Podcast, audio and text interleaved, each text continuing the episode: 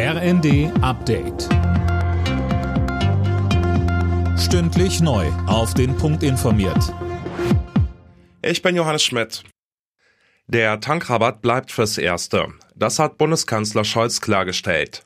Er ist der Ansicht, dass die Steuersenkung durchaus wirkt. Ohne sie wären die Preise noch höher.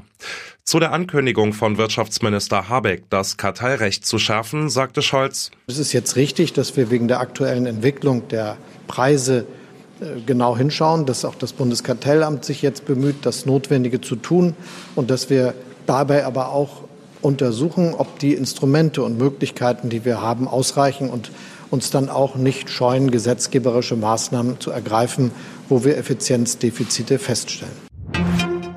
Weil der britische Premier Johnson einseitig Brexit-Verträge ändern will, droht ein Handelskrieg mit der EU.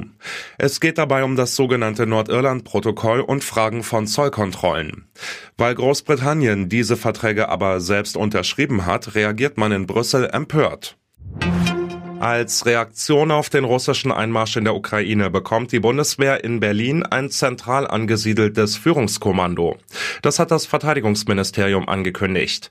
Welcher Gedanke steckt dahinter, Daniel Bornberg? Also im Kern geht es darum, besser und schneller reagieren zu können, sollte tatsächlich der Ernstfall eintreten, also Deutschland oder aber einer der NATO-Partner verteidigt werden müssen.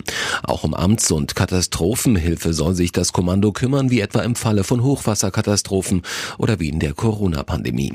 Mit einem solchen Führungskommando in Berlin ist man im Krisenfall auch näher dran an den Entscheidern der Bundesregierung. DHL erhöht ab 1. Juli seine Preise für den Paketversand. Der Konzern begründet den Schritt unter anderem mit gestiegenen Transport- und Lohnkosten. So steigen beispielsweise die Filialpreise für Päckchen der Größen S und M. Der Versand eines 5-Kilo-Pakets wird dagegen etwas billiger.